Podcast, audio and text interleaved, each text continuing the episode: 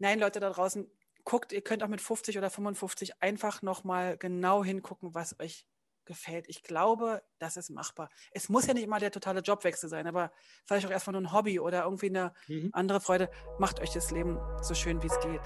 Hey und hallo beim Publishing Podcast. Ich bin Heike Burg und führe Gespräche in der Publishing-Welt. Herzlich willkommen zum Publishing Podcast im neuen Jahr. Die erste Episode tatsächlich, die wir im neuen Jahr aufnehmen. Die erste, die ihr schon in diesem Jahr gehört habt, die ist noch aus dem alten Jahr. Also ich habe heute einen Gast, der sich ein bisschen selbst eingeladen hat, worüber ich aber sehr, sehr froh bin. Und zwar ist das der Hans-Christian, jetzt musst du mir helfen. Wie sprichst du den Namen aus? Sandladerer. Sandladerer. Wunderbar. Genau. Und jetzt gleich die zweite Frage. Hans oder Christian oder Hans-Christian, wie hättest du es denn gern?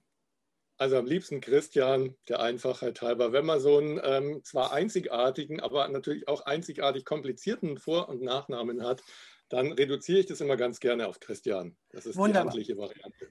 Danke dir, Christian, dass du das gleich von Anfang an klargestellt hast. Ich habe schon gedacht, muss ich jetzt jedes Mal Hans-Christian sagen? Hätte ich natürlich gern gemacht. Also herzlich willkommen, dass du dabei bist. Freue ich mich sehr. Und ich will dich ganz kurz vorstellen, weil unsere Hörer, glaube ich, aus einer gewissen Publishing-Ecke werden dich nicht so gut kennen. Einige aber denn doch schon. So. Du bist äh, Grafikdesigner, du bist Illustrator, du bist sogar Cartoonist. Du bist, Schrägstrich, warst satirischer Maler. du äh, warst aber Mediz oh, äh, Medizin, jetzt geht's schon los. Magazindesigner, Patterndesigner, Produktdesigner, Art Director, Online-Redakteur, Himmel, Herrgott, habe ich was vergessen? Wahrscheinlich. Das sind so die Hauptsachen, die du machst. Also man kann dich in die Gestaltungsecke packen, so ganz einfach mal gesagt. Du hast oder du bist geboren im wunderschönen, in der wunderschönen Gegend um Garmisch-Partenkirchen. Da beneide ich dich ein bisschen drum mit meinem Ostberlin. Hm. Ähm, du hast in Nürnberg studiert an der Akademie der Bildenden Künste, wenn ich das richtig im Kopf habe. Und mhm. in New York tatsächlich hast du das Aufbaustudium gestartet wie, äh, warte mal, jetzt muss ich gucken, zum Illustrator. Genau. Jetzt hilf mir, wie die Master Schule heißt. Boulevard. Wow, sehr geil.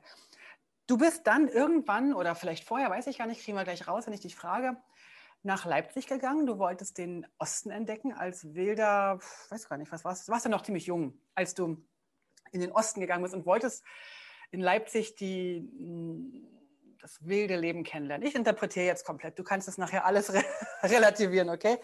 Und irgendwann warst du dann aber zu wild in äh, Leipzig und du bist ins Bergische gezogen. Auf jeden Fall sagst du selbst von dir, dass du zweimal als Quereinsteiger äh, komplett äh, Change gemacht hast. Und ähm, wenn ich aber das alles so sehe, was du hier machst, sehe ich da gar nicht so einen großen Bruch also das ist alles irgendwie in der Gestaltung. Und was du auch noch von dir sagst, ist, dass du so wahnsinnig gern ähm, lernst und eigentlich so von wegen geht nicht, gibt es für dich gar nicht, oder? Ja, definitiv. Mensch, du hast ja schon alles über mich erzählt. Was soll ich denn jetzt noch sagen? Außer vielen Dank fürs Gespräch. War sehr aufschlussreich, wie du das für mich nochmal alles in komprimierter Form zusammengefasst hast. Mein Leben so in einem kurzen Abriss, mal so eine Klammer dran. Wunderbar, ich hätte es nicht besser hinbekommen. Schön, dass wir mal drüber gesprochen haben. Nee, vielen Dank für die tolle Einleitung ja, und gerne. auch für die Einladung. Ich muss natürlich gleich eins revidieren. Ich muss gerade schmunzeln, dass ich mich selber eingeladen habe. Also ich war sehr erfreut darüber, dass du mich eingeladen hast, mhm. nachdem ich vor längerer Zeit einen, ich glaube mal, durchaus interessierten Kommentar ähm, hinterlassen habe. Ich bilde mir ein auf Instagram, ähm, nach dem ähm, äh, Podcast mit der Katrin Jepsen-Marwedel, also mit ja. Illustrated Journal. Dem, das habe ich aufmerksam verfolgt und dachte mir, Mensch, das finde ich total cool. Die macht es so richtig launig locker. Da hätte ich irgendwie auch Lust drauf und ich glaube, irgendwie habe ich das dann spontan so rausgehauen und irgendwie gefühlt Monate später, waren es tatsächlich ja, glaube ich, auch, mhm. ähm, kam dann so deine Anfrage, worüber ich mich sehr gefreut habe. Muss ich erst mal nachdenken, weil du ähm, so eingeleitet hast mit, du hast ja mal geschrieben, du würdest es gerne ähm, machen. Und ich dachte, Moment, was war da nochmal? Und dann geht es mir aber schlagartig wieder ein. Genau, ah, deswegen herzlichen Dank. Ja, ich danke dir. Ich freue mich riesig, dass ich hier bin. Sehr, sehr gerne. Okay. Jetzt komme ich an den klassischen Punkt, wo ich dann immer schmunzeln muss, wenn ich anderen Leuten zuhöre, die dann selber erst mal drei Stunden lang reden und dann sagen, was war nochmal gleich die Frage? Ich hatte gar keine Frage gestellt. Die, die Frage genau. kommt nämlich jetzt erst. Du sagst von dir selber, du bist der geheilte Perfektionist. Ja. definitiv. Und das will ich jetzt genau wissen, weil dieser Perfektionismus, ja. den lebe ich ja auch ein bisschen in meinen Templates, in meinen InDesign-Templates, mhm. aber mhm. im Leben selbst finde ich ihn eher behinderlich oder, oder, mhm. oder einschränkend. Ja.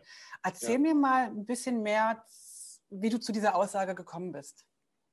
Also im Prinzip äh, ist das, ähm, kann man das runterbrechen auf eine einschneidende Lebenserfahrung. Das hatte auch wirklich mit einer Krise zu tun.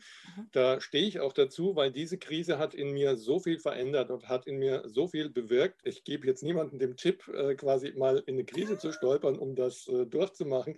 Äh, nur eben ähm, den Tipp nicht zu verzweifeln, wenn sowas passiert. Denn wie man sieht, schafft man es auch wieder raus aus so einer Situation. Also du hast ja ganz viel aufgelistet, was ich alles ähm, also nicht mache, sondern äh, tatsächlich schon gemacht habe.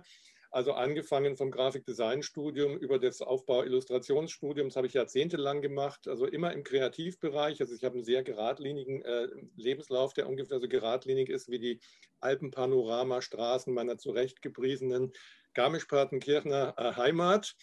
Ähm, und ich habe halt immer wieder auch diese Neugier und diese Wissbegierde, diese Lernfreude. Und äh, bevor ich jetzt auf diesen ähm, Perfektionismus komme, das hat ja eine Vorgeschichte, da wollte ich noch mal kurz äh, eingehen auf dieses zweimal Quereinsteiger sein. Das stimmt tatsächlich, weil ich habe für einen mitteldeutschen Rundfunk zum Beispiel gearbeitet als Illustrator jahrelang und kam dahin, um einen ganz tollen Auftrag abzuliefern. Ich durfte nämlich das noch nicht entstandene sanierte Gelände des Mitteldeutschen Rundfunks in Leipzig zu einem Zeitpunkt zeichnen, also wirklich als Illustration umsetzen, als von den ganzen Neubauten noch kein einziges Haus stand und die alten Schlachthofgebäude noch im desolaten, unsanierten Zustand war.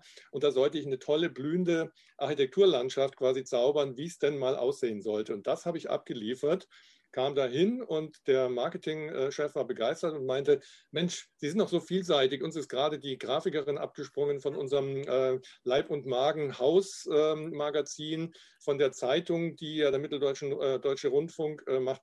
Sowas können Sie doch bestimmt. Und sowas triggert mich ja immer dann in dem Moment. Und ich, was mache ich, anstatt einfach darüber nachzudenken, hau natürlich sofort ein total überzeugendes Ja, natürlich raus. Bin hinterher total über mich erschrocken, Mhm. Weil ich hatte noch nie vorher Magazingestaltung gemacht.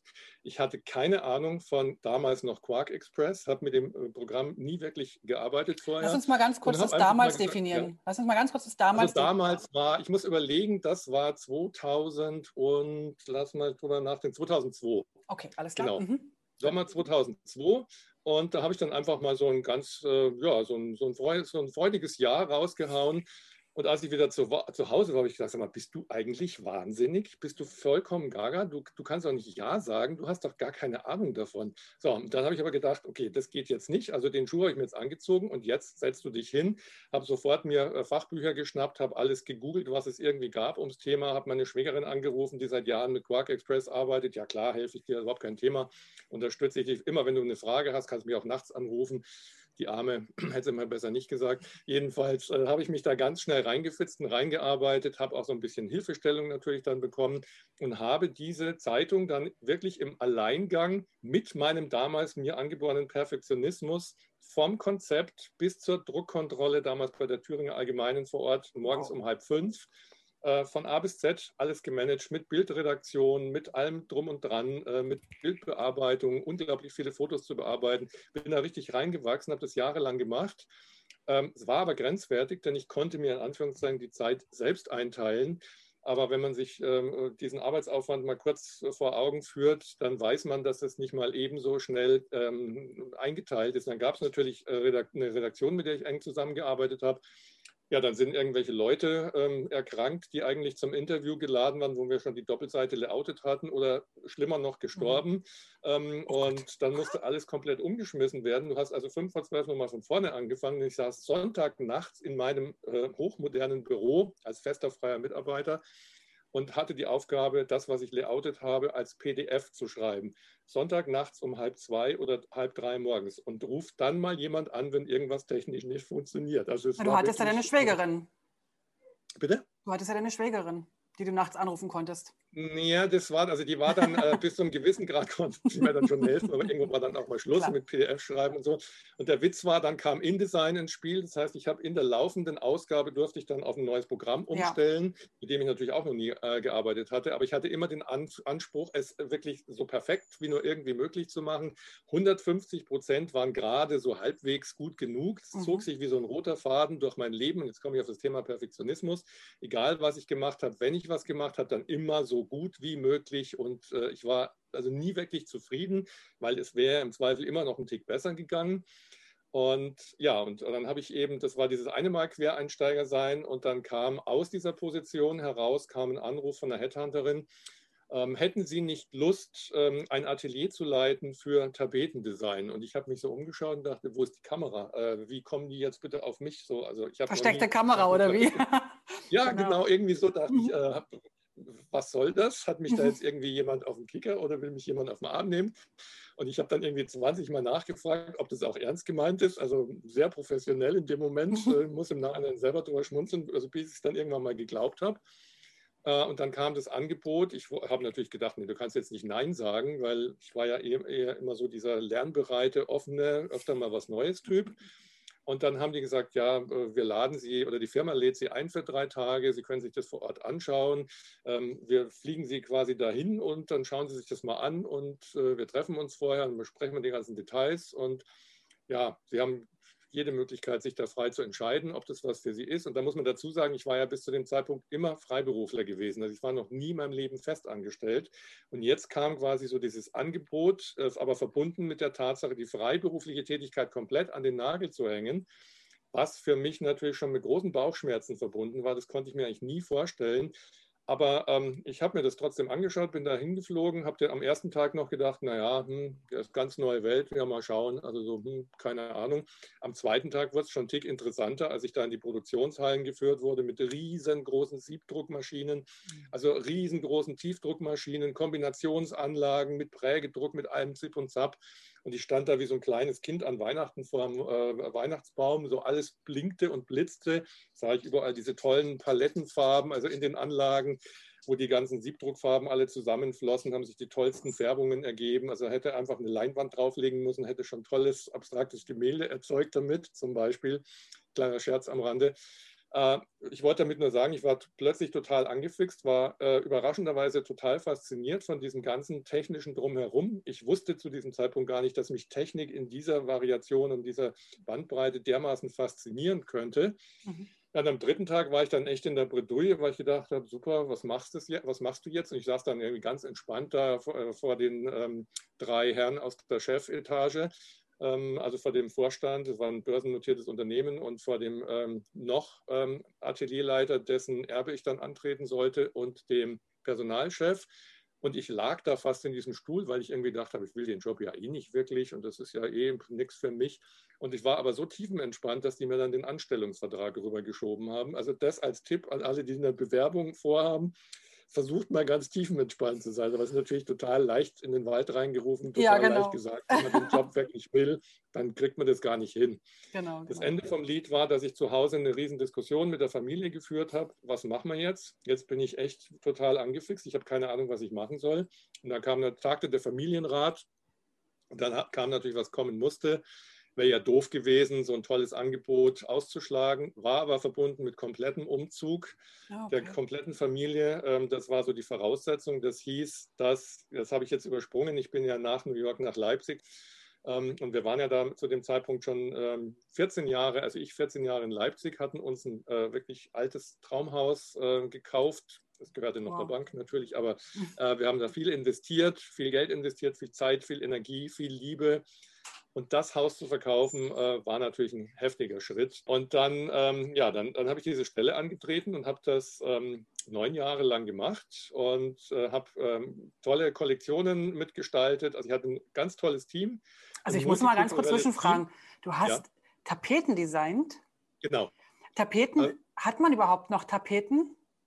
Ja, das ist witzig. Die Frage kam damals schon, die kommt immer wieder. Und ich habe damals auch so ganz naiv gedacht, naja, Tapete. Ich hatte so die Vorstellung, Raufaser, das kannte ich halt von zu Hause. Klar, so Erfurt 51. Bitte? Die Erfurt 51 oder wie die hieß. Ja, genau. ja, ja also sowas kennt man halt in Deutschland, so diese, diese typische, ich habe es mal tatsächlich in einem Interview, sorry, Pubertätsakne auf der Wand genannt, war jetzt nicht so nett, aber, äh, aber nur aus der Position heraus, dass ich zu dem Zeitpunkt schon wusste, wie Tapete wirklich ausschauen kann. Also es waren ganz tolle Muster, unglaubliche Ornamentik. Mhm. Wenn man dann für den weltweiten Markt entwickelt, also das ganze Team hat für den weltweiten Markt entwickelt, ich hatte russische Kolleginnen, ich hatte französische, französischen Kollegen, holländische Kollegen, ähm, also wirklich aus der ganzen, ähm, englische Kollegen aus der ganzen Welt, marokkanische, also es war ein tolles Team. Ähm, da kam so ein bisschen dann auch meine Mehrsprachigkeit, meine Sprachaffinität, also mein, mein, mein Hang zur Sprache und zu Fremdsprachen konnte ich dann so ein bisschen ausleben. Ich habe dann nebenbei noch Französisch gelernt, ähm, so freiwillig in den Abendstunden, Russisch aufgebessert und solche Geschichten.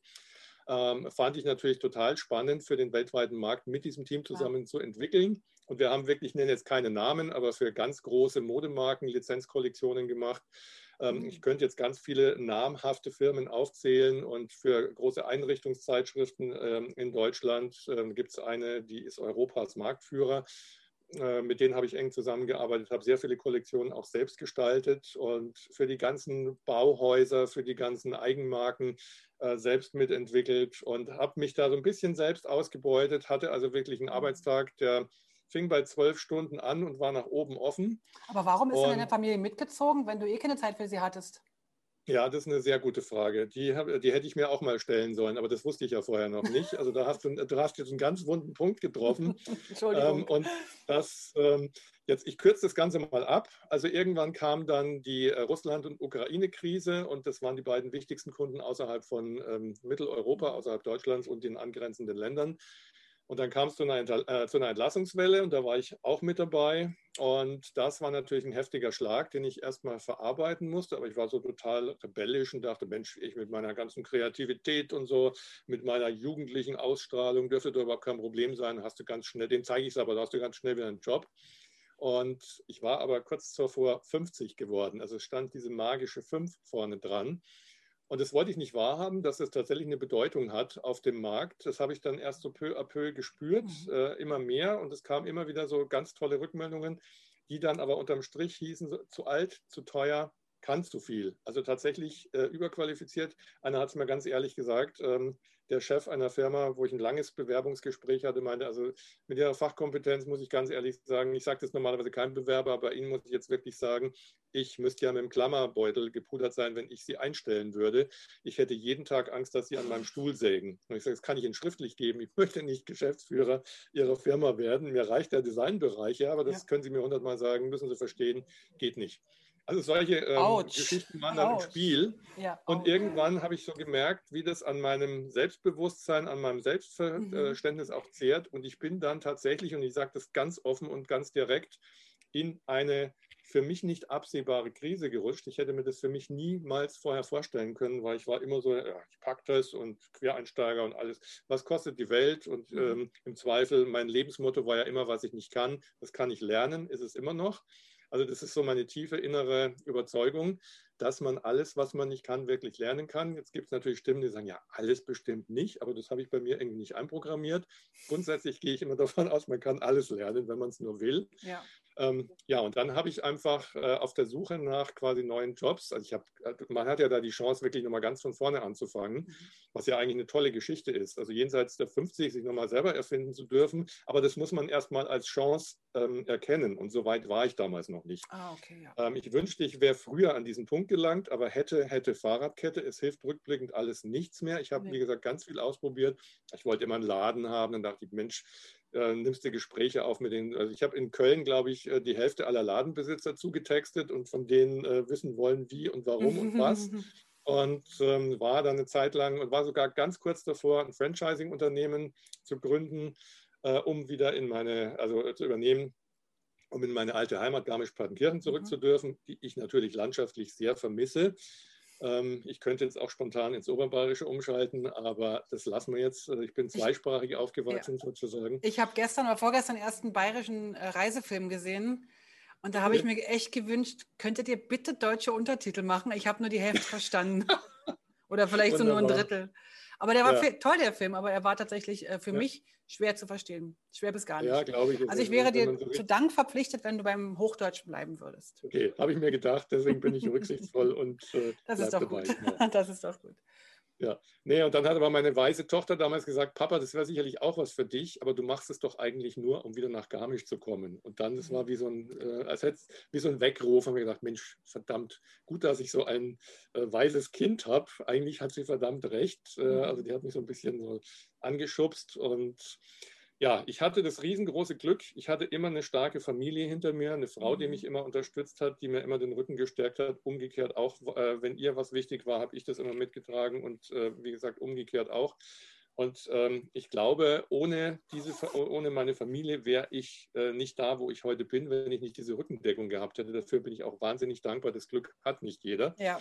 Ähm, aber ähm, wo ich jetzt eigentlich noch hinkommen wollte, war, ich habe dann auf dieser Jobsuche ähm, ein Angebot gesehen von einem Kölner Fotografen, der jemand, der einen Illustrator gesucht hat, um gemeinsam ein Kalenderprojekt zu veröffentlichen, mhm. für, äh, zu veröffentlichen für einen großen Kölner Verlag. Ich soll ja keine Markennamen nennen. Darf ich trotzdem? Von mir aus. Also hier, wir sind hier völlig frei. Hier Verlag, genau. Was, was für ein Verlag? Köln. Was für ein Verlag? Dumont. Dumont. Du kannst ja alles sagen, du kannst alle Marken nennen, du okay. kannst äh, fluchen, du kannst Schimpfwörter sagen, kannst alles ja, Das darfst, das darfst am Oberbayern nicht sagen, dass er fluchen darf, weil fluchen kehrt in Oberbayern dazu, wie es ein- und ausatmen. So, jetzt ja. habe ich mal kurz bayerisch geredet, damit man es glaubt. Also ich schalte ihn sofort wieder zurück ins Hochdeutsche. Ich wollte damit nur sagen, in äh, Oberbayern wächst man quasi mit der Muttermilch mit der Normalität Fluchen. des Fluchens auf, also so wie andere Leute ein- und ausatmen in anderen Teilen der Welt, so fluchen wir ganz gerne mal, ohne es böse zu meinen. Deswegen ist Fluchen bei uns nichts Schlimmes. Ähm, das nur nebenbei. Also jedenfalls hat der einen Illustrator gesucht und ich habe mich mhm. gemeldet und es kam zur spontanen Zusammenarbeit und das war ein Projekt, wo ich gemerkt habe, Mensch, das Zeichnen, so wie früher als Illustrator, was ich jahrzehntelang gemacht habe, quer durch die ähm, ganze Verlags- und also Zeitungs- und Zeitschriftenverlagslandschaft ähm, sozusagen, ähm, das hat mir so gefehlt, weil dazu bin ich ja kaum noch gekommen als Art Director und ähm, Atelierleiter. Und das war wie so eine, das war so eine Initialzündung. Dieser Auftrag hat mich so angefixt. Also dass der Inhalt war, er, der Fotograf hat quasi menschenleere Plätze in Köln fotografiert und ich durfte diese Plätze mit meinen Illustrationen wiederbeleben. Und wir haben das, wir haben das Ganze in Schwarz-Weiß gehalten, so ein bisschen die Ästhetik der alten Schwarz-Weiß-Filme aufgegriffen. War eine ganz tolle Geschichte, ein ganz tolles, wahnsinnig aufwendiges Projekt. Und ich bin, ich bin morgens um halb fünf am Zeichentisch gesessen und ich musste mir nachts um halb drei sagen, du gehst jetzt mal ins Bett, du brauchst auch noch ein bisschen Schlaf, du musst morgen früh wieder um halb fünf am Zeichentisch sitzen können. Jetzt muss ich eine Frage reinstellen. War ja. das jetzt schon der Punkt, als du geheilt warst von dem Perfektionismus? Nein. Das hört sich noch nicht so nein. an. Nein, nein, nein, okay. das war tatsächlich. Das war auf dem Weg dahin. Okay. Und, aber das war so ein, äh, im Prinzip so ein schleichender Prozess. Ich habe einfach gemerkt, äh, gerade in dieser tatsächlichen Krise, wo ich mich über diesen ähm, Kalender und über diese Geschichte so mhm. langsam rausgearbeitet habe, ähm, dass ähm, mich hat ja eigentlich der, mein eigener Perfektionismus ein bisschen dahin gebracht, wo ich ja war, weil ich wollte es ja immer, ich war in, in, dieser Situation als Atelierleiter, ich war, stand immer zwischen allen Stühlen, also, also immer so eine Blutgrätsche zwischen Vorstand und Vertrieb und Kunden und Atelier und Marketing und äh, du hast du nicht gesehen, also die ganzen Abteilungen, alle haben irgendwo an mir gezerrt, jeder hat einen anderen Anspruch, jeder wollte bedient werden und ich habe immer versucht, es mit meinem mir allen recht zu machen, genau. allen recht zu machen. Ja habe mich dabei irgendwann selber ein bisschen verloren. Und das habe ich gemerkt und das habe ich irgendwann in dieser Krise festgestellt, dass für mich jetzt rückblickend der Perfektionismus der sichere Weg in die Hölle war. Deswegen ist es heute meine Überzeugung, sage ich auch immer, für mich ist der Perfektionismus der sichere Weg in die Hölle. Es lebt sich ohne Perfektionismus, ohne diesen wahnsinnig überzogenen Anspruch an sich selbst, da fängt es ja mal an, geschweige denn an andere, wesentlich entspannter. Und es gibt ja diese tolle 80-20-Regel, dass du ja. im Prinzip in 20 Prozent der Zeit schon 80 Prozent des zu erwartenden Ergebnisses erzielen kannst und dann nochmal 80 Prozent der Zeit brauchst, um die restlichen 20 Prozent zu erarbeiten. Alleine das spricht eigentlich schon gegen Perfektionismus. ich habe mich immer wahnsinnig geärgert, wenn ich so bei meinen Mitarbeiterinnen und Kolleginnen gesehen habe, was die für tolle Ergebnisse in kurzer Zeit gezaubert haben ohne diesen perfektionistischen Anspruch zu haben. Und äh, du hast als Außenstehender drauf geschaut und hast gesagt, das sieht super aus.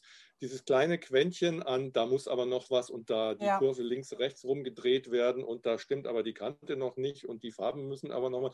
Das ähm, siehst du selbst bei deinen Arbeiten, aber jemand, der von außen drauf schaut, sieht es gar nicht. Also so dieses Extra, diese, diese 20 mhm. Prozent mhm. extra, die braucht es meistens gar nicht.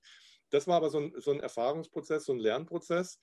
Und heute mache ich etwas, was ich gar nicht machen könnte, wenn ich diesen Anspruch noch habe. Denn ich habe durch diesen Kalender, ähm, dieses Projekt, ähm, habe ich einfach gemerkt, wie viel Spaß mir das Zeichnen macht. War damals aber noch, wie du völlig zu Recht, äh, zu Recht gesagt hast, doch noch ziemlich verkrampft, so auch mit diesem perfektionistischen Anspruch am Zeichnen. Wenn man da drauf schaut, die Leute sehen auch noch sehr statisch aus im Vergleich zu meinen Zeichnungen heute. Und angefixt durch dieses Projekt habe ich gedacht, ich muss wieder was mit Zeichnen machen. Was kann ich machen, um das wieder zu meinem Beruf zu machen? Und ganz ehrlich, ich wollte nicht wieder zurück in den Beruf des Illustrators, weil du ja da doch sehr weisungsgebunden arbeitest. Mhm. Da kannst du relativ frei arbeiten bis zu einem gewissen Punkt. Dann kommt wieder irgendjemand und sagt, ja, ganz schön, aber machen Sie mal die Nase kleiner. Drehen Sie doch mal bitte den Kopf statt nach rechts, nach links. Das waren immer Dinge, die mich ein bisschen geärgert haben.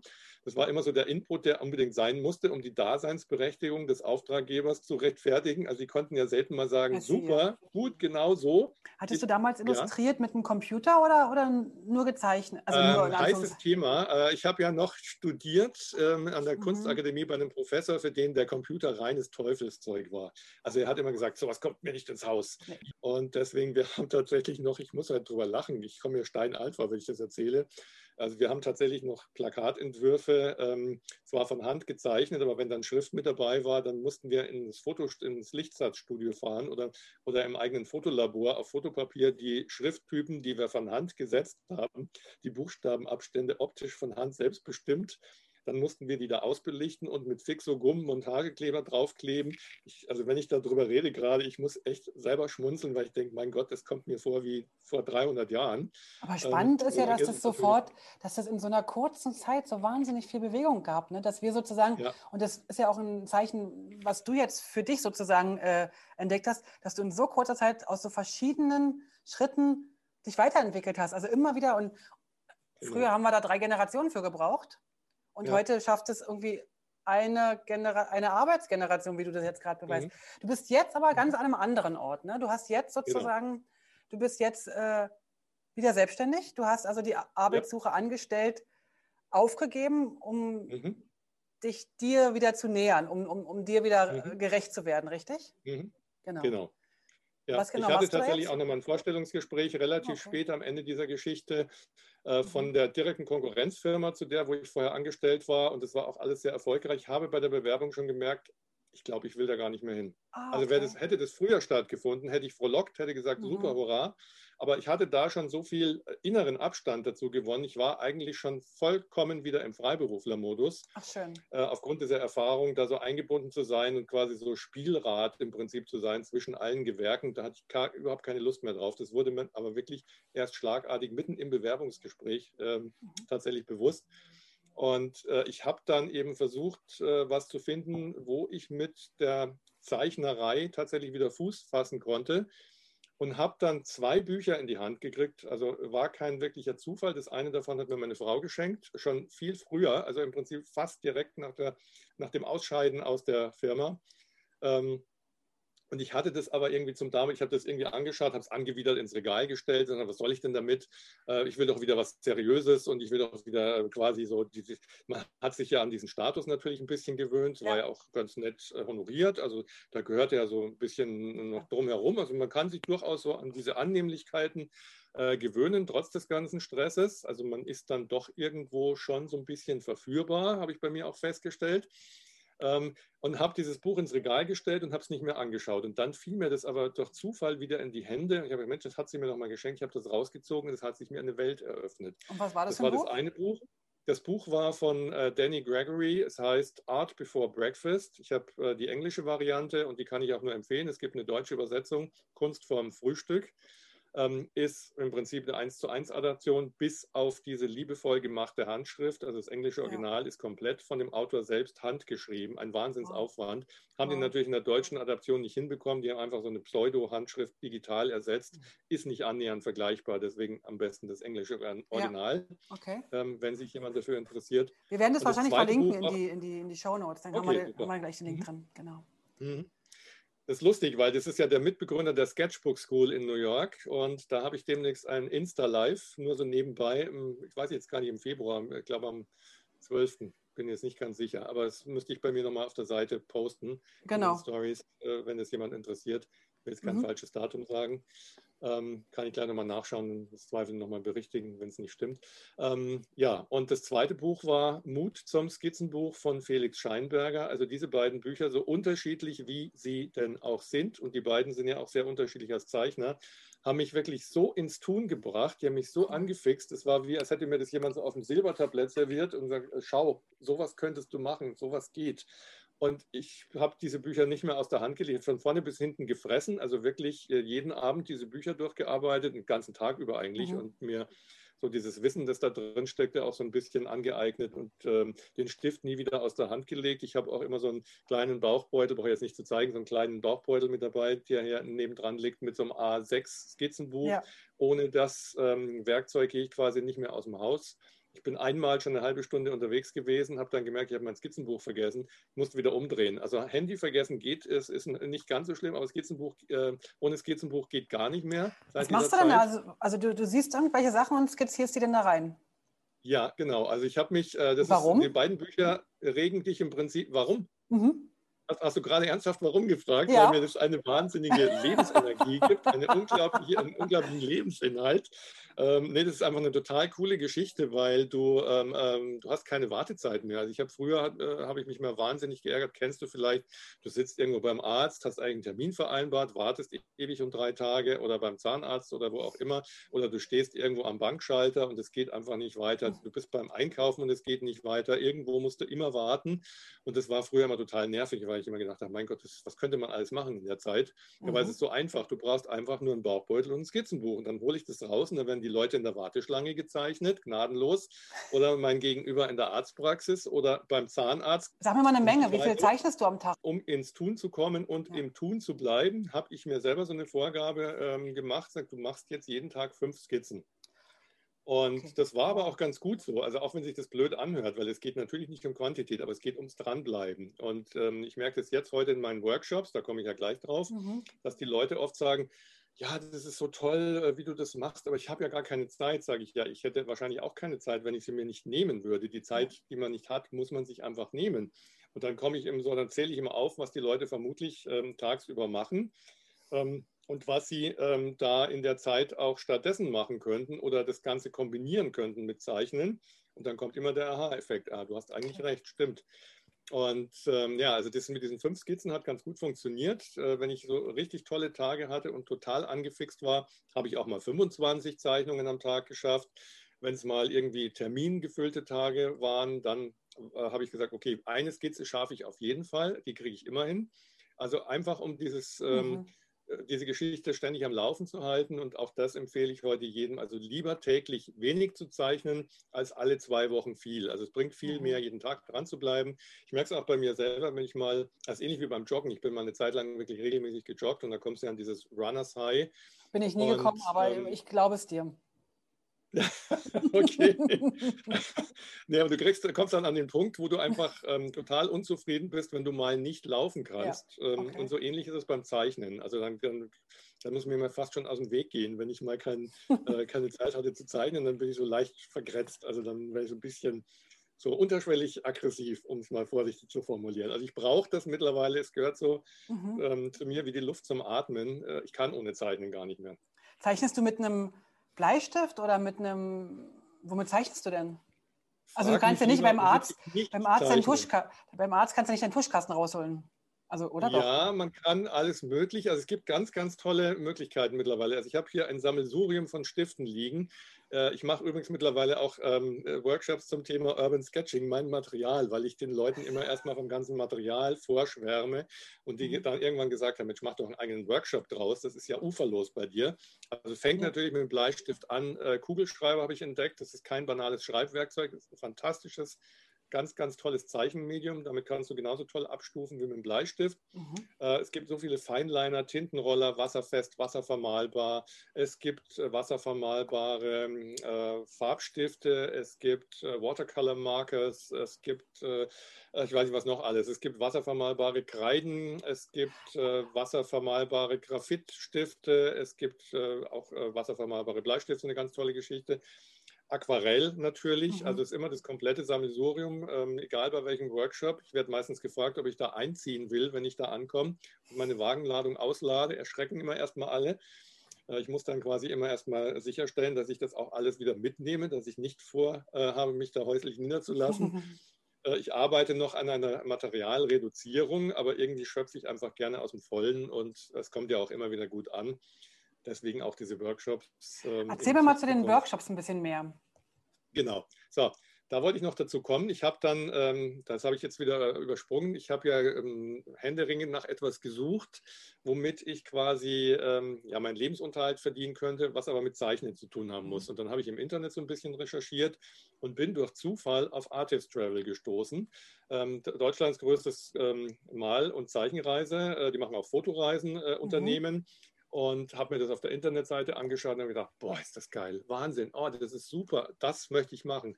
Das ist genau, das wäre genau mein Ding, Wahnsinn, einfach super. Habe mir das nochmal genau angeschaut und habe dann natürlich sofort am nächsten Tag mich hingesetzt, habe eine Bewerbung rausgeschickt. Mhm. Kam auch ganz schnell eine Rückmeldung. Wofür hast du dich da ja, beworben? Um äh, mitzumachen oder um, um, um mitzureisen? Oder nee, was, Äh, um, um, als, als Dozent tatsächlich äh, ah, okay. zu arbeiten, ja, weil ja. mir war relativ schnell klar, also wenn dieses Zeichnen bei mir so eine, ich bin ja gar nicht mehr auf die Krise jetzt zu sprechen gekommen. Also ich habe mich durch das Zeichnen aus dieser Krise wirklich innerhalb kürzester Zeit rausgearbeitet. Ich habe plötzlich wieder Lebensfreude gehabt, oh, ich hatte schön. Energie, ich hatte morgens wieder Lust aufzustehen, ich habe wieder einen Sinn im Leben gesehen, ich bin mit Begeisterung aus dem Bett gesp äh, gesprungen. Ähm, ich war wieder so angefixt, ich war wieder ich selbst oh, und schön. eigentlich noch besser ähm, als jemals zuvor weil ich plötzlich das Gefühl hatte, ich mache jetzt wirklich was, was mich total befriedigt, was mich total ausfüllt. Und dieses Gefühl wollte ich anderen vermitteln. Und das war für mich so der Motor zu sagen, Mensch, wenn das bei mir so toll funktioniert hat und ich war wirklich, ähm, ja, total geplättet äh, für einen gewissen mhm. äh, Zeitraum, wenn es bei mir so toll funktioniert hat, dann funktioniert es bei anderen auch. Und, das möchte ich einfach gerne weitergeben. Also so dieses, äh, diese Energie, die da drin steckt, mein Enthusiasmus für die Geschichte, meine Begeisterung fürs Zeichnen, das möchte ich gerne anderen vermitteln. Und das war so dieser Antrieb, nach irgendwas zu suchen, äh, was mir diese Möglichkeit dazu bietet. Wann hast du dich da beworben und welches Jahr? Ähm, das war 2017, glaube ich. Ja, okay. Das ist mhm. noch nicht so lange her. 17, 18, genau. Okay um den Dreh rum. Und dann hieß es, ja, es tut, äh, da sehe ich ganz viel Potenzial, sieht toll aus, äh, können wir uns gut vorstellen, aber wir haben so die Politik, wer bei uns Kunstreisen machen möchte, ähm, ja, der geht halt erstmal vorher ähm, quasi ein bisschen in die Testphase und wir arbeiten ja auch mit Bösner zusammen. Und, mhm. ähm, wer ist ja Bösner für unsere Hörer? Bösner ist, Bösner ist Deutschlands, äh, Europas größter Künstlerbedarfshandel. Ja, okay. Äh, für mich eine ganz gefährliche Adresse, weil ich da seit vielen Jahrzehnten eigentlich schon ganz viel Kleingeld gelassen habe. Und ähm, Großgeld also nehme ich an auch. Ja, ja, ich weiß ja genau, was du mhm. meinst. Ja, alles klar. Ja, ja. Nee, ich okay. fahre da immer hin mit so einer kleinen Einkaufsliste und ich komme dann mit 100.000 Sachen zurück. Das Einzige, was nicht dabei ist, ist genau das, warum ich eigentlich hingefahren bin, weil ich habe immer wieder Neues entdeckt. ähm, ja, und das war natürlich eine tolle Geschichte, eine tolle Adresse. Habe ich natürlich auch wieder sofort Ja gesagt, finde ich super. Und dann hat mir das so einen Spaß gemacht und das Feedback war auch entsprechend ähm, toll und positiv. Ich bin wirklich nach den ersten Workshops mit so einem dümmlichen Grinsen im Gesicht abends nach Hause gefahren und habe gedacht, was für, was für ein toller Job. Ja. Du kannst Menschen inspirieren, du darfst Menschen motivieren. Ich hatte wirklich Leute äh, dabei, auch immer noch querbeet in den Workshops, also vom totalen Anfänger bis zum fortgeschrittenen Zeichner Und da sind Leute dabei, die von sich wirklich sagen, ich kann gar nicht zeichnen, ich habe überhaupt kein Talent, ich möchte es aber endlich mal lernen, ich weiß gar nicht, ob das geht, wahrscheinlich geht das gar nicht und ich kann nichts. Und, oder ich habe das früher als zuletzt als Kind gemacht und dann haben meine Eltern gesagt, mach doch mal was Vernünftiges. Also so diese klassische Geschichte, wie man Kindern die Lust am Zeichnen abtrainiert. Mhm. Und dann sitzen sie zum ersten Mal wieder als Erwachsene in diesem Workshop und dann machen die, äh, wenn du so ein paar Anleitungen gibst und ein paar Übungen mit denen machst, ganz gezielt, machen die solche äh, Fortschritte an einem, wirklich innerhalb eines Workshop-Tages. Ich rede jetzt gar nicht von den wochenlangen mhm. Zeichenreisen, ich mache ja auch einwöchige Zeichenreisen ähm, im In- und Ausland mittlerweile. Und das zu verfolgen und das mit, wow. äh, mit anschieben zu dürfen, das sind so tolle Momente für mich. Das, sind, äh, das ist, äh, löst in mir auch so viel Glücksgefühle aus. Also ja, wenn ich sehe, ich kann andere Leute wirklich glücklich machen, die sitzen mit dem Strahlen da und dann, ich wusste gar nicht, dass ich das kann. Mensch, super, dass mir das mir jemand gezeigt hat. Hätte ich nie gedacht, dass ich das kann. Wahnsinn, ich bleibe dran, ich mache weiter. Mensch, du hast so eine Begeisterung, das hat, ist jetzt auf mich übergesprungen. Und dann frage ich natürlich später nochmal nach und dann sind die immer noch am Zeichnen. Eine Anekdote hätte ich noch dazu, aber du wolltest endlich mal wieder eine Zwischenfrage stellen. Bitte nee, ich wollte eigentlich eher dazu sagen, ähm, dass das unglaublich befriedigend ist, wenn man sieht, wie andere mit der eigenen Hilfe wachsen können. So, das wollte ich eigentlich genau. nur kurz zwischen sagen. Ja. Aber ich habe das auch durch mein Nicken, glaube ich, kundgetan, weil ich habe ja. ja auch viele Workshops und es ist ja immer irgendwie das gleiche Thema. Und ich merke aber, wie viel Freude mir das macht, wenn die anderen danach weiter sind. So, das ist irgendwie schön, wenn die, wenn die ihre Fähigkeiten ausbauen. Wobei ich tatsächlich zu denen gehöre, jetzt in deinem Fall, wo ich wirklich gelernt habe von meiner Familie, du kannst nicht malen oder zeichnen. Das hat man so gesagt und meine mhm. Familie hat mir auch immer gesagt, ich kann nicht singen, was ich allerdings tatsächlich glaube. Äh, beim Zeichnen weiß ich, es könnte man äh, lernen. Mir fehlt nur da das Interesse momentan, also die, die mhm. Motivation. Aber das ist mhm. okay. Also wenn ich mal irgendwann malen will, wüsste ich, das kann ich lernen. Cool. Mhm. Aber erzähl mal kurz ja, noch weiter. Ja, jetzt habe ich dich gerade unterbrochen.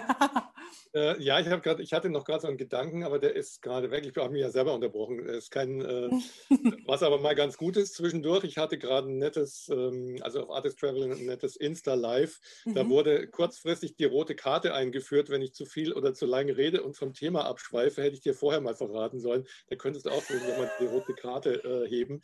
Äh, dann wüsste ich Bescheid. Ich, jetzt muss ich also mal suchen, ob ich was... Warte, warte. Super, tolle, warte, tolle ich hab, Steilverlage. Ich hätte hier sowas. Ist das rot genug? Oh, ja, das ist sehr rot. Das würde ich mal gelten lassen. Es ist allerdings meine Festplatte, aber ist egal. Eigentor. Verdammtes Eigentor. Okay, super. Nee, Entschuldigung.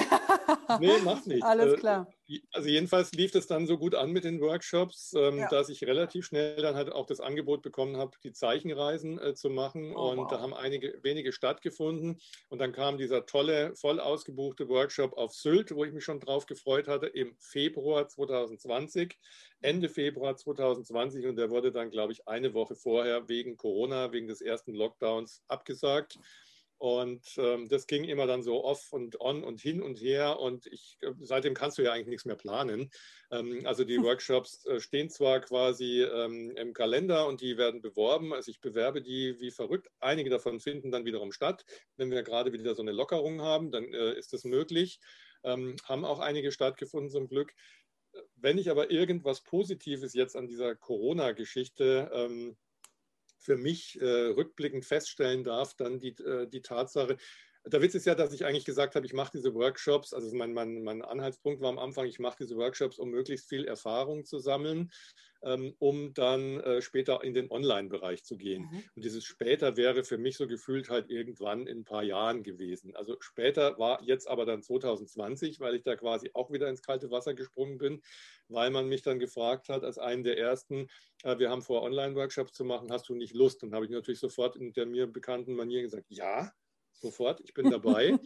und dann haben wir in Rekordzeit irgendwie an einem Nachmittag vier Workshop-Videos abgedreht. Ähm, das war so ähm, mein Anspruch. Dann kam dann so ein bisschen, ich weiß nicht, ob das was mit Perfektionismus zu tun hat, aber so dieser Ansporn, ähm, ich möchte halt verschiedene Themen machen und äh, die haben wir dann abgedreht. Und diese Workshops laufen mittlerweile sehr gut. Ich habe jetzt auch am 24. Januar wieder ein Workshop, der leider schon wieder komplett ausgebucht ist. Und wie schade aber auch. wie ja, ärgerlich aber auch. auch. Natürlich nicht.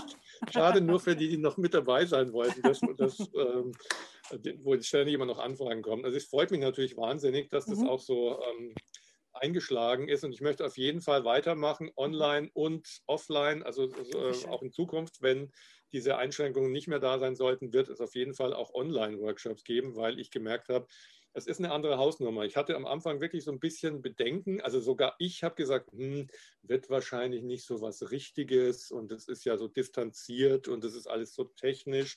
Und dann sitzt du da vor der Mattscheibe und es ist ja nichts Halbes und nichts Ganzes. Und dann hatte ich den ersten Online-Workshop und diese Bedenken waren innerhalb von wenigen Minuten wie weggewischt. Also wir waren alle in diesem äh, gemeinsamen virtuellen Raum und diese ganze, ähm, diese, diese Barriere, Barriere, im Kopf, die ist komplett ähm, wie so ein Kartenhaus zusammengebrochen. Ähm, und es gibt ja sehr viele Vorteile, wie ich festgestellt habe, jetzt an einem Online-Workshop. Äh, unabhängig davon, dass man keine Maske tragen muss und man keinen Sicherheitsabstand einhalten muss, das ist das eine Thema. Aber bei so einem Online-Workshop kriegt jeder von jedem mit, was sie oder er gemacht hat. Und das Feedback, das ich gebe, bekommen natürlich alle mit. Und das ist in einem ähm, Workshop vor Ort, wo ich dann im Prinzip von Teilnehmerin zu Teilnehmerin laufe und jedem so ein bisschen über die Schulter schaue und dann Kommentare abgebe, ist es ja eine völlig andere Geschichte, weil du eben äh, bei so einem ähm, Workshop vor Ort halt mehr personenbezogen ja. arbeitest und da arbeitest du zwar auch personenbezogen, aber alle äh, sind fokussiert auf das, was gerade passiert und jeder bekommt halt eben äh, das Feedback für alle mit. Und das ist natürlich ein Riesenplus, das man bei normalen Workshops so nicht hat. Also stelle ich mir das so vor, du gibst eine Aufgabe, alle zeichnen irgendetwas und dann halten sie es irgendwie in die Kamera oder, oder, oder wie kann ich mir das vorstellen? Ja, ist so ein bisschen professioneller. Ähm, du kannst es in die Kamera halten, wenn das Aquarell nicht gerade nach unten läuft, ähm, dann sollte man, also man sollte warten, bis es trocken ist. Nee, aber wir haben eine zusätzliche Plattform, wo man diese Arbeiten hochladen kann. Ah, also wo jeder eben auch Zugriff drauf hat und auch noch nach dem Workshop drauf Zugriff hat für eine Woche und sich alles nochmal anschauen kann und sich auch die Kommentare nochmal durchlesen kann. Also es ist wie so eine schöne Pinnwand im Prinzip, ah, also wie so eine Galeriewand, wo man alle Arbeiten unter den jeweiligen Teilnehmernamen quasi hochladen kann und diesen ganzen tollen Überblick hat über alle Arbeiten, die im Laufe des Workshops entstanden sind. Und das ist natürlich ein Riesenplus. Wie heißt denn die Plattform? Die ja cool. nicht hat. Genau. Wie heißt die Plattform? Äh, Padlet. Ja. Padlet okay. in Kombination mit Zoom mhm. funktioniert einfach hervorragend, ist eine ganz tolle Geschichte. Ähm, ja, und bei diesen Online-Workshops, jetzt speziell für Artist Travel, ist es so, dass wir eben diese Videos vorher gedreht haben, also wo es dann zwei Aufgabenstellungen gibt. Also alle Teilnehmerinnen und Teilnehmer bekommen quasi ein, zwei Tage vorher dieses Video, den Zugriff auf das Video, mhm. können sich da schon mal reinarbeiten, können sich das in Ruhe anschauen, können sich die, die Aufgabenstellungen schon mal anschauen äh, und schon im Zweifel dran arbeiten, wenn sie das möchten. Also sind dann schon ein bisschen ja, gewappnet und äh, springen da nicht ganz ins kalte Wasser, wenn sie tatsächlich in den Live-Online-Workshop kommen. Das ist ein tolles Konzept. Ähm, cool. und, ähm, Aber reisen können sie ja trotzdem noch nicht, ne? Also äh, Artist, da ist dann der Teil nur noch Artist und nicht mehr Travel, oder? Hm, ja, ähm, wir warten jetzt mal ab, was jetzt noch kommt. Mhm. Ähm, also ich hoffe, dass das irgendwann mal wieder zur Normalität übergehen wird. Wir hoffen es doch alle. Zumal auch ganz tolle Reiseziele auf dem Programm stehen. Ähm, eigentlich, ja gut, das wird nicht klappen. Im März wäre Venedig gewesen, es wäre nochmal Sylt gewesen. Ähm, es kommt im Juni Mallorca. Auch eine ganz tolle ähm, Geschichte in, einem, in einem, einem, der schönsten Yoga-Retreats der Welt. Steht sogar in einem Bildband wortwörtlich wow. drin. War sogar das Zimmer abgebildet, in dem ich äh, mit meiner Frau übernachtet habe. Das hatte ich ihr nämlich zum ich glaube zum Geburtstag oder zum Hochzeitstag geschenkt, ich weiß es nicht mehr. Ähm, jedenfalls war es eine ganz, ganz tolle, äh, ein ganz tolles Ambiente und ich habe damals auch, als wir da waren, sofort gesagt, hier muss ich einen Workshop geben, Wahnsinn. Hier kann man an jeder Ecke zeichnen, da muss man ja gar mhm. nicht raus und das hat dann die, ähm, die Leiterin des Ressorts äh, oder des Retreats mitbekommen, was, dass ich den ganzen Tag am Zeichnen war. Dann habe ich so ein bisschen die Arbeiten gezeigt. Man musst unbedingt bewerben. Die, kommt, äh, die, die Leiterin, die Inhaberin des Reiseunternehmens kommt am Montag getan, ähm, gesagt, getan, habe ich gemacht und dann waren wir sofort im Gespräch und dann hätte Ach, letztes Jahr eben in der, in der Lockdown-Phase schon der erste Workshop auf Mallorca, ausgerechnet auf Mallorca stattfinden sollen, was natürlich nicht geklappt hat. Mhm. Mallorca war dann ja schon Hotspot, äh, jetzt leider auch. Ähm, ich weiß es nicht, es ist alles offen, deswegen ist online natürlich eine willkommene Geschichte. Ja. Ähm, um das Ganze so ein bisschen abzufedern und ich möchte es auf jeden Fall weiter ausbauen was ich ja noch gar nicht gesagt hatte, zwischendurch fällt mir gerade ein, weil ich eigentlich sagen wollte, dass ich das nebenbei so mit meinen Social-Media-Plattformen ja. so ein bisschen äh, unterstütze und bewerbe und begleite. Ähm, ich habe ja zwischenzeitlich, ähm, äh, eigentlich zeitgleich mit diesem Kalenderprojekt, eine Weiterbildung gemacht zum Online-Redakteur. Genau, genau. War auch eine, eine ganz wichtige Geschichte, also wieder was Neues. In Köln hast du das gemacht, ne? Gar nichts zu tun hatte, in Köln, genau. Genau. Am Mieberg-Institut in Köln. Mhm. Und war eine sehr intensive Weiterbildung weil ich mir damals gesagt habe, Mensch, äh, ich habe irgendwie äh, überhaupt keine Lust, mir dauernd von der Jugend, also sprich von der Generation meiner Tochter oder von meiner Tochter selbst, pausenlos erklären zu lassen, wie irgendwas funktioniert, äh, wie ich dann auf Instagram ein Konto anlege und warum das jetzt gerade bei Facebook wieder nicht funktioniert. Ich möchte einfach selber dahinter steigen und möchte ein bisschen Ahnung von dem haben, wovon gerade alle Welt spricht. Ich möchte einfach nah dran bleiben an der aktuellen Entwicklung und mich jetzt nicht als in Anführungszeichen alter Sack da komplett rausnehmen und sagen, das ist nichts mehr für mich. Ähm, und das hat mir so Spaß gemacht, das hat mich so angefixt, dass ich, Ach, ich war der zweitälteste in dieser Weiterbildung. Wow. Und ich habe in Medienrecht, man muss sich mal selber loben, obwohl ich zur Generation gehöre, die von klein auf immer gehört hat, Selbstlob stinkt, finde ich einen ganz tragischen Spruch. Also da arbeite ich seit Jahrzehnten dran, das zu äh, vergessen, ähm, weil es eigentlich ein ganz blöder, eine ganz blöde Vorgabe ist. Ähm, ich, was ich nur sagen wollte, im Medienrecht war ich der Einzige mit 100 Punkten, mit großem Abstand vor den Digital Natives, also vor denen, die es eigentlich besser hätten wissen müssen. Aber gut, Medienrecht ist jetzt nochmal so eine Sache, ne? Also ja, ist eine andere Geschichte. Das ist jetzt, äh, wenn ich jetzt sage, in, in, ja. in, App und Klickerkunde, äh, da, da sind die schneller dabei als wir. Aber die Medienrecht, also. Ja, das gehört aber und, nicht zur Weiterbildung. Und dennoch, und dennoch Glückwunsch dazu. ja, danke. Nee, ich, äh, das hört sich jetzt blöd an, aber ich wollte, was ich damit eigentlich sagen wollte, um anderen wieder Mut zu machen, mhm. weil man hört ja immer diesen Satz, ja, ab einem gewissen Alter, da wird es schwer dazu zu lernen ja, ja. und irgendwann hast du es dann halt echt schwer im Vergleich zu den Jungen. Mhm. Gerade diese Erwartungshaltung, da bist du mit irgendwie 25, 30-Jährigen in dieser Weiterbildung, da bist du wahrscheinlich einer von den Alten und irgendwie ganz hinten dran. Und ich war selber überrascht, dass eben äh, dieses vermeintliche Defizit durch ja. Begeisterung, durch, durch, Enthusiasmus eben wieder voll auszugleichen ist. Also ich, wir haben zum Beispiel im Medienrecht diese Aufgabenstellung bekommen. Also war echt ein vertragter Fall, die der Jurist uns da vorgegeben hat. Also wir sollten da quasi Fallstricke erkennen äh, anhand eines Fallbeispiels, was da alles drinsteckt. Und ich habe da Dinge gelesen, reingelesen, gefunden, die er noch nicht mal quasi auf dem Schirm hatte. Er hat dann gemeint, ja stimmt, äh, Sie haben vollkommen recht. Das wäre auch noch ein Rechtsverstoß gewesen. Da hatte ich eigentlich gar nicht darauf abgezielt. Aber jetzt muss ich sagen, doch, äh, stimmt. Also wir haben uns da so, das war so ein Ach, Schlagabtausch, schön. weil wir dann die Aufgabe im Nachgang so ein bisschen äh, verbal gelöst haben, mhm. direkt nach der Abgabe der Aufgabe.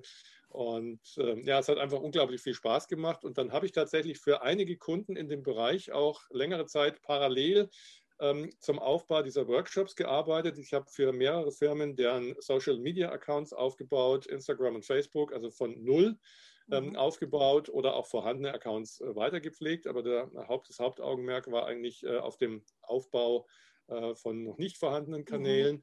Und das hat mir auch großen Spaß gemacht, war wahnsinnig viel Arbeit, äh, war auch nicht schlecht bezahlt, muss ich sagen. Ähm, da mhm. habe ich dann auch wieder gemerkt, Mensch, ich hätte eigentlich viel früher wieder in den im Bereich der Freiberuflichkeit gehen mhm. sollte, sollen.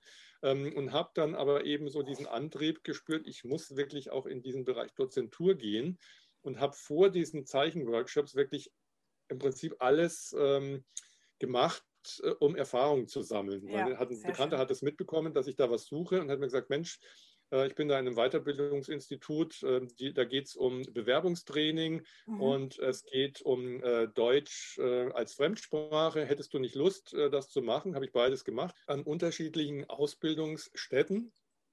Ähm, dieses Bewerbungstraining, Training, ähm, da waren in erster Linie Jugendliche von 16 bis 21 aus äh, sozialen Brennpunktfamilien. Also es war echt nicht ohne. Das sind so Welten, mit denen man normalerweise, also ich jetzt relativ wenig Berührung hatte. Und ähm, das war am ersten Tag, also waren immer neun Stunden, neun Unterrichtsstunden am Stück. Ähm, oh Gott, und das war schon eine Hausnummer. Ja. Also so hintereinander weg. Und am ersten Tag äh, habe ich irgendwie gedacht, oh mein Gott, weil das waren wirklich so, auch Bereiche und ähm, wo, wo, du das Gefühl hattest, äh, da ist so gar keine Basis da, was, was so den äh, zwischenmenschlichen Umgang angeht. Also mhm. bestimmte Umgangsformen, die für mich selbstverständlich waren, die waren in den Familien anscheinend noch nie ein Thema. Also so ausreden lassen, nicht mitten reinplatzen, dem anderen nicht mit der Hand ins Gesicht ähm, zu schlagen, wenn man anderer Meinung ist. Also solche ganz grundlegenden Dinge, ähm, wo ich dann am ersten Tag echt gedacht habe, oh, das wird eine Herausforderung. Und ähm, ich, ich habe aber sofort irgendwie ähm, gemerkt, ich habe da durchaus Lust drauf, mich ja. dieser Herausforderung zu stellen. Und die Leiterin hat dann am äh, Abend gesagt, ähm, weil ich mitbekommen habe, dass da eine sehr hohe Fluktuation an Dozenten war. Also das habe ich dann aber in der Zeit erst wirklich mitbekommen, mhm. dass die meisten nach dem ersten Tag gesagt haben, danke, aber nein, danke. Das tue ja. ich mir freiwillig nicht an. Und als ich das mitbekommen habe, ähm, habe ich mir dann gesagt, nee, diese Jugendlichen, die kriegen die ganze Zeit nur das Signal, ihr seid es nicht wert, dass man sich mit euch näher befasst. Na klar sind die aggressiv, ja. Natürlich sind die irgendwo äh, frustriert. Die ja, müssen ja. das ja auch irgendwo ausleben. Ja, da kommen ständig neue Leute, mhm. es kommt mhm. immer wieder ein neuer Dozent. Ja, wie soll man denn den ernst nehmen, wenn man schon davon ausgehen muss, dass der am nächsten Tag gar nicht mehr kommt, äh, so wie die anderen vorher eben auch. Und als ich das mal verinnerlicht hatte, habe ich gedacht, so, ich mache das jetzt. Und dann habe ich das mhm. viele Monate lang gemacht. Und dann fingen aber die Zeichnungsworkshops an, ins Laufen zu kommen und es kollidierte zeitlich alles. Und das ist mir echt schwer gefallen, muss ich wirklich sagen, da den Absprung zu schaffen, weil wir so wirklich zusammengewachsen sind. Also hat ein paar Mal richtig gefetzt, aber wir sind zusammengewachsen und es hat Spaß gemacht. Ach, und dann, ich habe mit denen auch gezeichnet im Übrigen, im Bewerbungstraining, kam am Anfang so Sachen wie, äh, Zeichnen ist doch total doof, kann ich gar nicht, will ich gar nicht. Ist doch blöd, was hat das mit Bewerbung zu tun? So ein Quatsch. Mhm. Und dann haben wir den dann haben wir gezeichnet, dann hieß natürlich, können wir wieder zeichnen? Dann habe ich gesagt, ja, nicht andauernd. Zwischendurch mal ja, aber nicht also Die hatten richtig Spaß natürlich dann dabei an der Geschichte.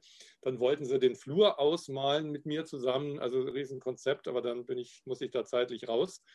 Aber ich wollte nur sagen, am ersten Tag hat mich dann die Leiterin gefragt, ähm, ja, wie ist denn das bei Ihnen? Ähm, wie war es denn? Oder kommen Sie denn äh, nächste Woche wieder? Und dann habe ich gesagt, wissen Sie was, ich muss das jetzt erstmal sacken. Ich war echt fertig, ich war komplett äh, erledigt mhm. nach dem ersten Tag.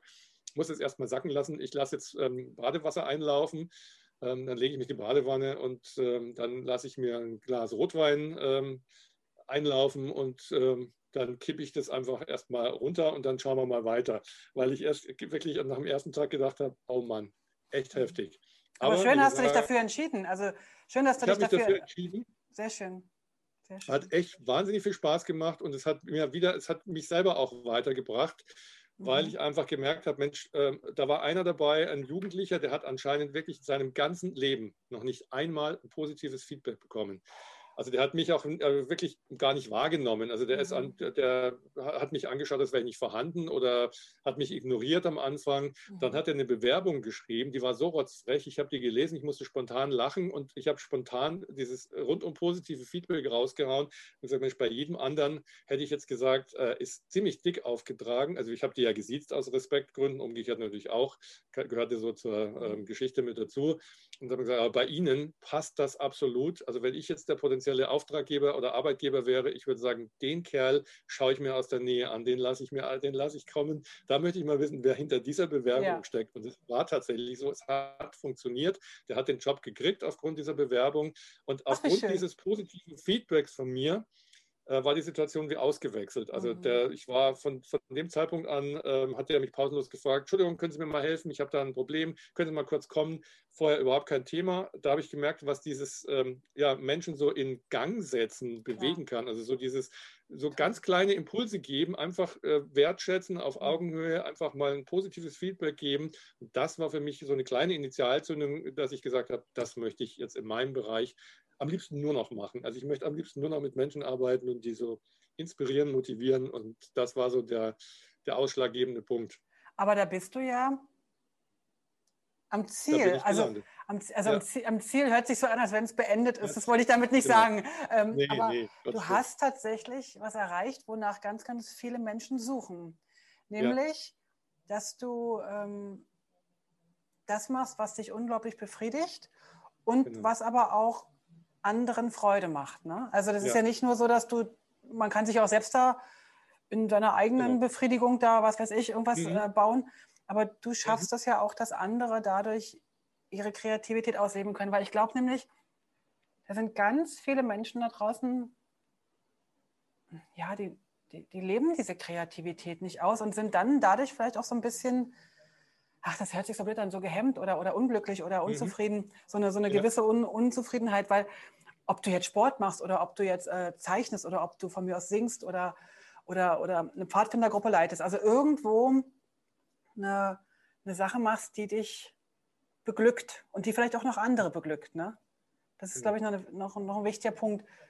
Ich habe letztens erst gelesen oder gehört, dass man Menschen gefragt hat, in einem, in einem Hospiz. Äh, Hospiz ist ja äh, da, wo die Menschen mhm. hingehen, wenn sozusagen abzusehen ist, dass sie sterben werden. Ne? Genau. Wo mhm. sie da begleitet werden. Also das mhm. Hospiz ist in, in Deutschland so benannt. In der Schweiz ist ein Hospiz mhm. eine Berg, Berghütte, aber das ist was anderes. Mhm. Ähm, mhm. Und da hat man die gefragt, ähm, äh, was sie eigentlich bereuen. So, ne? Also was sie hätten mal lieber besser gemacht. So. Mhm. Und da war ja nie irgendwie die Rede von wegen, äh, ach, ich hätte gern noch ein bisschen mehr gearbeitet oder ich hätte gern mhm. noch ein bisschen mehr Geld gehabt oder ich hätte gern noch die dritte Eigentumswohnung gehabt, sondern da waren mhm. Sachen wie natürlich ganz vorne an Zeit mit der Familie, zu mhm. wenig Zeit mit der Familie, mhm. aber auch ganz oft, ich hätte doch gern dem Nachbarn helfen sollen oder ich hätte doch gern dem, äh, was weiß ich, doch im, im Tierheim doch ab und zu mal helfen sollen. Also all diese Dinge, die, die eigentlich helfen sind, aber die gleichzeitig als, also neben dieser tatsächlichen Hilfe, die da stattfindet, mhm. jetzt du beim Zeichnen unterrichten und so weiter, mhm. mhm. findet aber auch so eine, so eine eigene Befriedigung statt. Also wenn du was Gutes tust, findet ja, ja so eine eigene Befriedigung statt. Das finde ich ja so, mhm. so faszinierend, dass wir dadurch ja. ja. unser Glück holen können. Also wir brauchen mhm.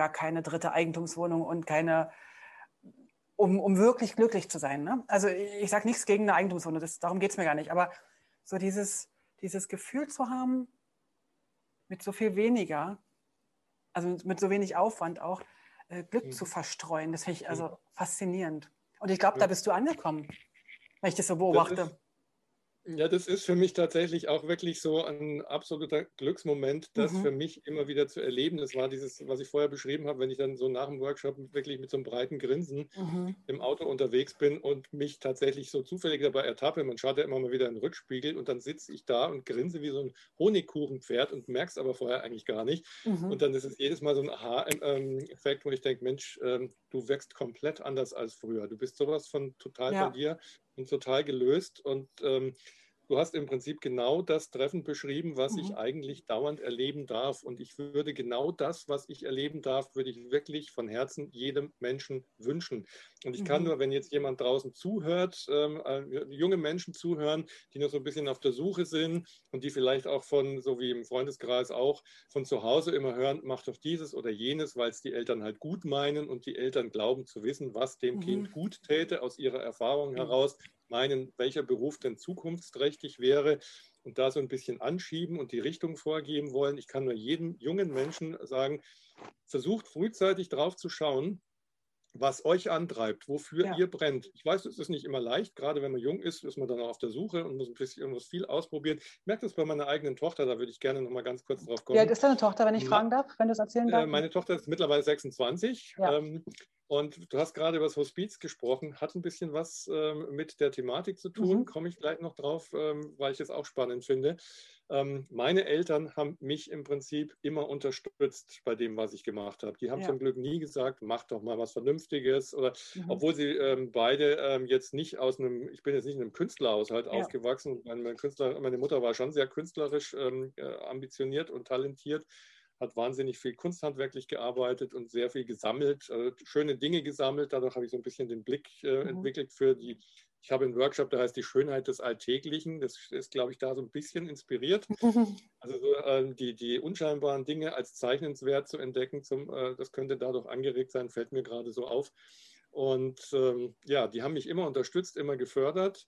Und dafür bin ich auch unendlich dankbar, auch wenn sie schon lange nicht mehr leben. Aber das werde ich bis an mein, an mein, Lebensende mit mir rumtragen. Und deswegen war das für mich gar keine Frage, meine eigene Tochter nicht in irgendeine Richtung zu drängen. Die durfte ähm, quasi ähm, Creative Musicianship in London studieren. Wow. Mhm. Ähm, hat es angefangen, als es bei mir gerade mitten in die Krise äh, ging. Und ich habe aber gesagt, egal was äh, da ist äh, und wenn ich den letzten Cent aufwende, der wird in meine Tochter investiert, war für mich vollkommen klar weil viele gesagt haben, Mensch, jetzt kannst du doch eine Weltreise machen, lass doch alles hinter dir. Ja, hätte ich vielleicht auch gerne gemacht, aber meine Prioritäten waren woanders. Die lagen mhm. eben auf meiner Tochter und ihrer Ausbildung und da bin ich äh, auch sehr froh drüber und ich würde es auch immer wieder so machen. Und die hat diese ähm, dreijährige Ausbildung äh, zur, ähm, ja, zur Sängerin und also sie hat alles mitbekommen, so Musikproduktion, komplette Bandbreite. Mhm. Also auch sehr künstlerisch, aber in einem anderen Bereich.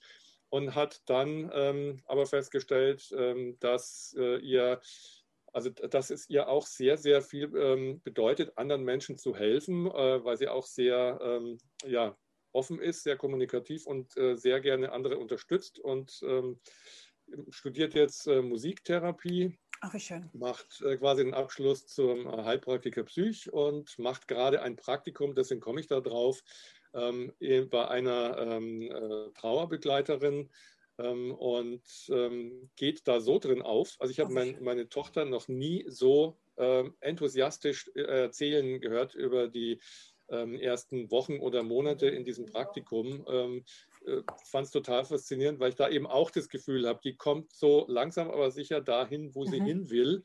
Und das schaffen ja auch viele mit 26 noch nicht. Das ist, äh, das ist schon eine Leistung, finde ich. Bei mir hat es ja wesentlich länger gedauert, aber ich sage wirklich, egal ob es jetzt junge Leute sind oder ältere, es ist nie zu spät, um das zu finden, wofür man brennt und äh, was einem wichtig ist und wofür man wirklich morgens gerne aufsteht. Auf jeden das Fall. Hast du vorher, so schön, vorher so schön gesagt und es ist definitiv ähm, für mich ein Riesengeschenk, mhm. dass ich das heute machen darf. Ich habe natürlich auch ein bisschen was selbst dazu beigetragen. Auf der anderen Seite hatte ich auch viel Glück und der Zufall hat mitgespielt. Wie auch immer, also das Gesamtpaket ähm, macht es dann rund.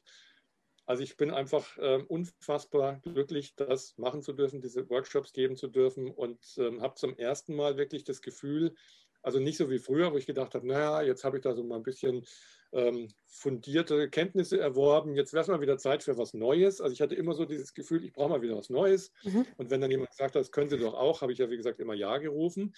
Also im Moment habe ich nicht das Gefühl, was anderes Neues machen zu wollen, weil diese Geschichte ist so abwechslungsreich. Ich darf meine eigenen Workshop-Konzepte machen. Ich kann immer wieder mit neuen Vorschlägen kommen. Ich kann meine eigenen Online-Workshops machen, wenn ich das möchte.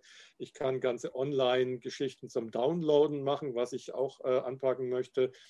Ich habe cool. mittlerweile, das darf ich eigentlich noch gar nicht sagen, ist noch nicht spruchreif, aber ich sage es trotzdem.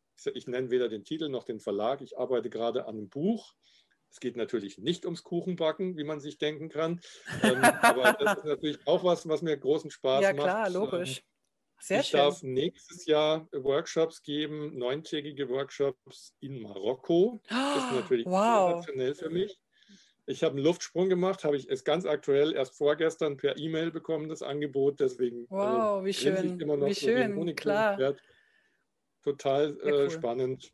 Also, ja, und das, das ist einfach genial. Also, da hast du wirklich ja. mit, mit in einem älteren Stadium, also betagter sozusagen, nachdem die fünf auf der, auf der, ja. äh, auf der Torte war. Genau.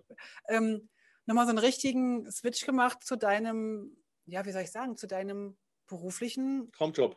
Traumjob, genau. Sehr cool. Mhm.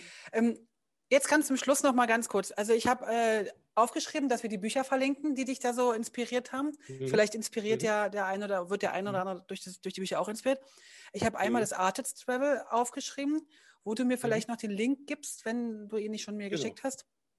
Und wenn du uns noch äh, deine Workshops, die künftig äh, sind, entweder online oder, oder, oder offline, schick uns doch da einfach ein paar äh, zu und dann legen wir die mit in die, in die Shownotes mit rein. Falls der mhm. eine oder andere nun sagt, jetzt, also weißt du, jetzt habe ich so lange geglaubt, dass ich nicht malen und zeichnen kann. Mhm. Jetzt ist es aber soweit. Jetzt muss ich mich da mal melden. Dann ja, würde ich vorschlagen, dann äh, guckt ihr, liebe Hörer, liebe Hörerinnen, einfach auf die Webseite publishing-podcast.com unter dem Interview von Christian. Und dann geht er auf die Links und dann könnt ihr euch mit ihm vernetzen. Er ist auch bei Instagram da, er ist Facebook, weiß ich gar nicht. Facebook auch? Ja, ja, genau. Instagram, Facebook, Pinterest, Xing, LinkedIn, ähm, TikTok? Twitter. TikTok? Äh, TikTok noch nicht. Nee, noch nicht. ich glaube, TikTok spielt auch gerade momentan noch nicht, noch nicht, so eine große Rolle, glaube ich. Ich habe gestern erst einen, einen Podcast gehört von T3N und ich glaube, TikTok ist ah, das ist die Zielgruppe ein bisschen jünger als wir. Mhm. Oder auch Danke. die Zielgruppe, die Zielgruppe ist auch ein bisschen jünger als äh, die meisten unserer Hörer und Hörerinnen. ja. Ganz, ganz ja. kurz einen Satz sagen. Jugend ist keine Frage der Jahre, sondern der inneren Einstellung. So, da gebe ich dir absolut recht. Danke dir, danke dir. So, lieber Christian, dann danke ich dir ganz, ganz, ganz herzlich für das Gespräch, für den wahnsinnig ehrlichen Einblick tatsächlich. Also auch, dass du uns damit in die, durch die Krise genommen hast und dass du auch gesagt hast, hey, manchmal muss sowas eigentlich auch mal sein, mhm. um vielleicht so wie Phönix aus der Asche danach wieder aufzustehen. Das wäre jetzt ein bisschen sehr plakativ, aber ich nee, glaube, es ist, es ist gut zu hören, dass man auch durch Krisen gehen kann und danach einfach wieder oder danach vielleicht sogar noch was richtig Tolles kommt. Und das auch nicht, wenn du 50 bist, irgendwie schon, na, jetzt muss ich noch 15, 15 äh, Jahre, ich weiß gar nicht, wie lange was man zur Rente, ich habe keine Ahnung, wann das Rentenalter ist. Ich denke da gar nicht drüber nach, ich auch, ehrlich. Ich also auch nicht, aber, aber angenommen, du müsstest irgendwie mit 50 sagen, oh, jetzt habe ich noch 15 Jahre in dem Job hier abzureißen, dann ist mhm. dann, dann fertig. Nein, Leute da draußen, guckt, ihr könnt auch mit 50 oder 55 einfach nochmal genau hingucken, was euch gefällt. Ich glaube, das ist machbar. Es muss ja nicht immer der totale Jobwechsel sein, aber vielleicht auch erstmal nur ein Hobby oder irgendwie eine mhm. andere Freude. Macht euch das Leben so schön, wie es geht. Ich sage dir danke, Christian. Euch da draußen danke gut. zum Zuhören, vom, also fürs Zuhören. Wir freuen uns auf dein Buch. Okay, ich mich auch. Ich bin, ich bin, bin, gespannt, ob ich das enge Zeitfenster tatsächlich schaffe. Bleibt abzuwarten. Alles klar. Weil es gibt ja noch ein paar andere spannende äh, Projekte. Projekte. Da heißt es wieder Prioritäten setzen. Man könnte das Ganze, meine kurz, äh, meine Entwicklung, die jetzt so langatmig äh, von mir geschildert wurde, zusammenfassen durch die Krise zum Traumjob. Also das ist so das, äh, wow. was mich so eben äh, tatsächlich ähm, so, so ein bisschen bewegt. Und schade, dass ich noch keinen Podcast mache. Ich würde den Spieß gerne umdrehen um dich zu befragen, weil ich das total spannend finde, äh, warum du jetzt alles hinter dir gelassen hast und was dich bewegt, quasi auf einer Weltreise zu sein, finde ich natürlich auch super spannend und würde ich gerne ähm, näher, ähm, ja, Näheres dazu wissen. Aber es ist leider heute nicht das Thema. Aber ganz, ganz herzlichen Dank. Hat mir riesengroßen Spaß gemacht, ja. heute hier zu sein.